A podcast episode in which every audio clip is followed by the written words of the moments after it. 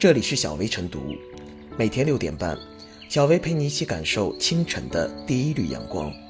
同步文字版，请关注微信公众号“洪荒之声”。本期导言：八月十日，永辉超市发致歉声明，高度重视永辉生活小程序收取一元包装费的问题，对给消费者带来的不便及其引发的社会关注表示诚挚的歉意。记者了解到，永辉生活小程序事先未征得消费者同意，对每笔订单收取一元包装费，被上海市场监管局处以三万两千二百三十五点八元罚款。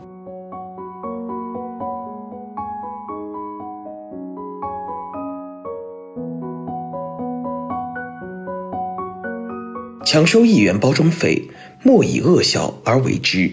经常点外卖的网友应该对外卖包装费不陌生。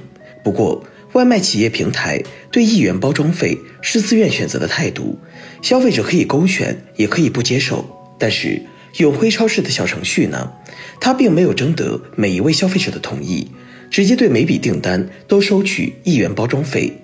显然，这就是强制消费，违反了法规，罚你没商量。如果对外卖包装费溯源，我们可以发现，它可能源自于国家出台的限塑令。国家出台限塑令后，超市不再免费提供塑料袋，而是需要消费者花钱购买塑料袋。那么，有些外卖也就借此收包装费。但是，外卖或网购平台对包装费都秉持自愿原则，因为这是法规底线，不能逾越。而永辉超市小程序则无视法规。屏蔽了消费者的选择权，或是认为恶小而消费者不较真吧？其实，除了强制收取一元包装费之外，永辉超市还有一点存疑。既然你们收取了包装费，那么你们是否提供了与实体店有差别的包装呢？是不是你们网购的商品比实体店的商品包装牢固、包装材料多呢？比如一杯奶茶，线上购买和实体店消费都是一样的包装。那么你凭什么收这一元包装费呢？这不属于欺骗吗？因此，我们有必要质疑，这一元包装费应该就是巧立名目的乱收费。另外，我们还担忧的是，一旦一元包装费被忽略，或者以潜规则的形式理所当然的存在，那么商家借此在包装材料上加码。毕竟，他们收了这个费用，就得给消费者一个交代。我收了你的包装费。就多给你几层包装材料，如此一来，外卖、网购商品的包装浪费与我们倡导的节约背道而驰。当然，如果网购的商品易碎，多几层包装，大家也可以理解。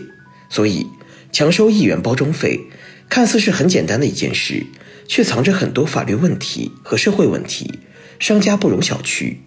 作为消费者，当我们的权益受到损害时，希望大家。也都能理直气壮地说不。如今，永辉超市接受惩罚，发表了道歉声明，也表示愿意积极整改。我们期待着这件事能有个公众满意的结果。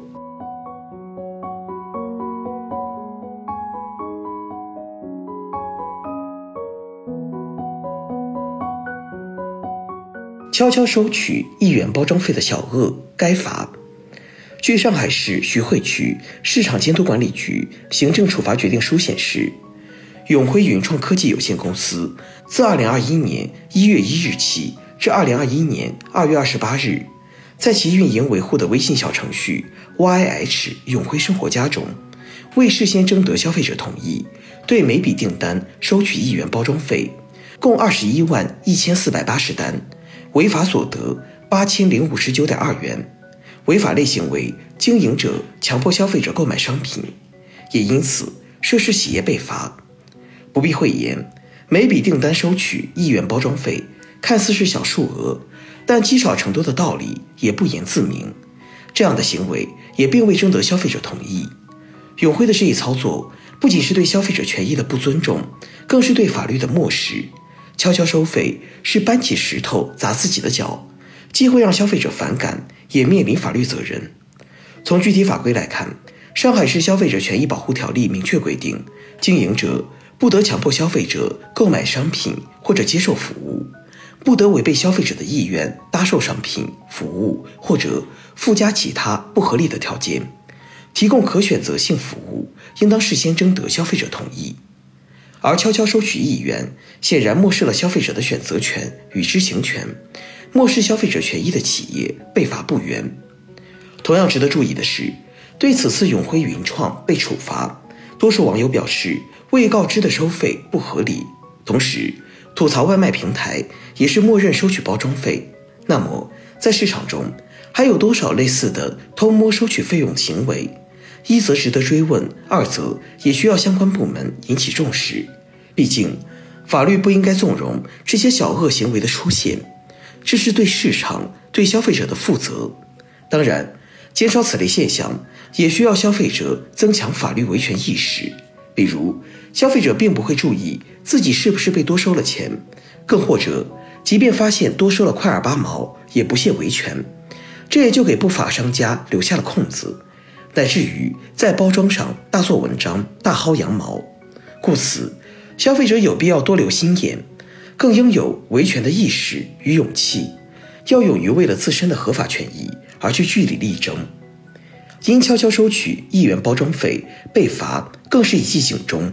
对于各类经营主体而言，应该认识到，依法诚信经营才是正途，别因为多收了一元钱走上不归路。同样。相关市场部门也应该依法依规加强执法监督，既要抓大，更不能放小。对于违法违规经营行为，就需重拳出击，这是民之所盼，更是净化市场环境的必然要求。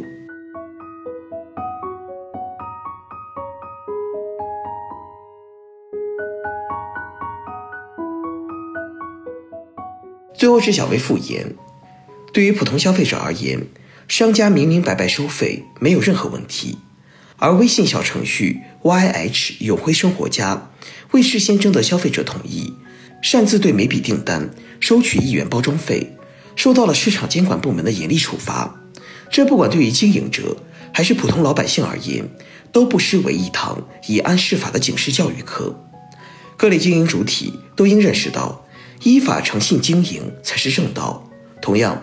市场监管部门也应强化收费源头治理，不断提高违规收费监管的精准性和时效性。只有这样，才能让百姓敢消费、能消费、愿消费，真正激发市场消费潜力，促进消费升级。